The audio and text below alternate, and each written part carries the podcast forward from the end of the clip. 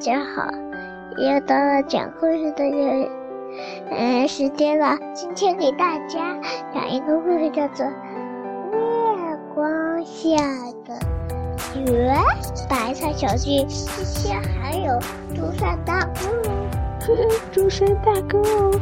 今天我们要讲的是圆白菜小弟的故事哦。圆白大哥。嗯，诸山大哥是谁啊？圆白菜小弟呢？是日本的长青菜。妈妈，原来我们还讲过一个故事，叫做珠山客大哥捉蝴蝶的吗？对，我们今天讲的是圆白菜小弟走在路上的时候，看到朱山大哥从远处过来。不过再仔细一看，那可不是朱山大哥。走过来的是谁呢？你看这个画面很漂亮，是不是？他是谁呀？你会画这样的画面吗？我不知道这是谁。你猜是谁？超级炸猪排。这个奇怪的东西啊，来到了圆白菜小弟的跟前。他说：“我是炸猪排哦。”圆白菜小弟吓了一大跳，一股。热乎乎、香喷喷的味道飘了过来。原来啊，这是长着鼻子的超级炸猪排，难怪圆白菜小弟把它看成了珠山大哥。这时候，珠山大哥走了过来，砰！操！猪山大哥看到这个超级大猪排，吃惊极了。他说：“ 哦，我我闻到一股香喷喷的味道，就。”赶赶忙赶了过来，这这是什么东西啊？圆白菜小弟说：“这是炸猪排。”哇塞，这么大的炸猪排！珠山大哥吓得直哆嗦，这可是一只完整的猪炸成做成的炸猪排。珠山大哥害怕极了，炸猪排的鼻子底下还有一小撮胡子呢。简直和朱山大哥一模一样。圆白菜小弟问道：“朱山大哥，你要不要尝一口呀？”朱山大哥哆哆嗦嗦的回答道：“呃呃，没有甜辣酱的话，就没法吃炸猪排。”这时候啊，一股香气从炸猪排的鼻子里冒了出来，香喷喷的炸猪排的味道。香气飘啊飘啊，飘到了森林的深处，那里响起一个声音：“你是在叫我吗？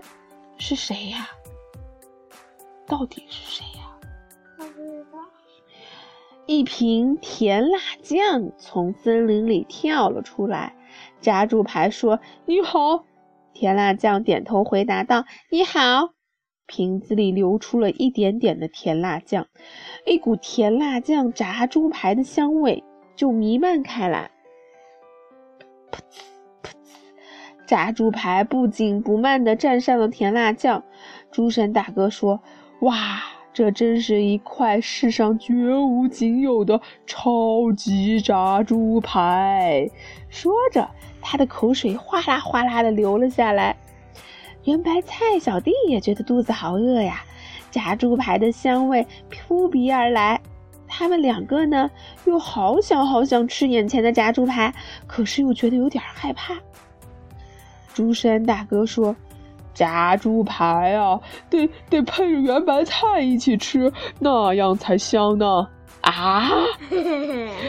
圆白菜小弟害怕极了。谁是圆白菜啊？他是圆白菜，吃圆白菜小弟。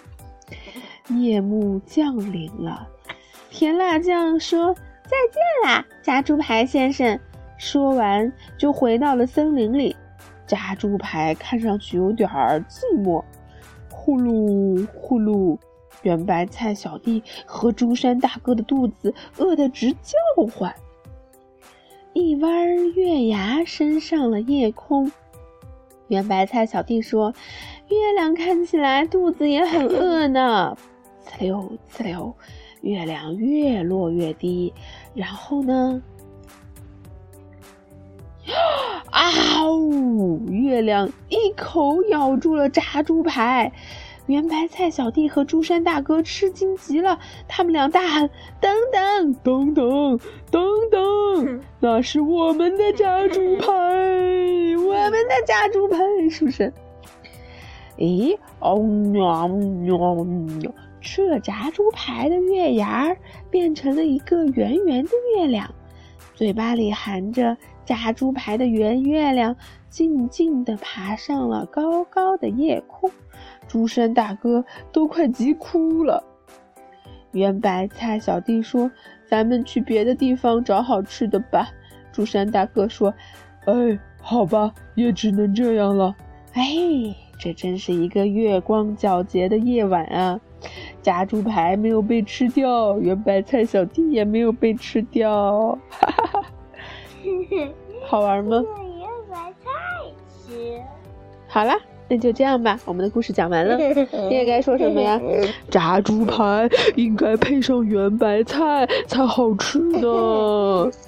炸猪排配上圆白菜才能好吃呢。好啦，我们的故事讲完了，现在该怎么样呢？拜拜，晚安。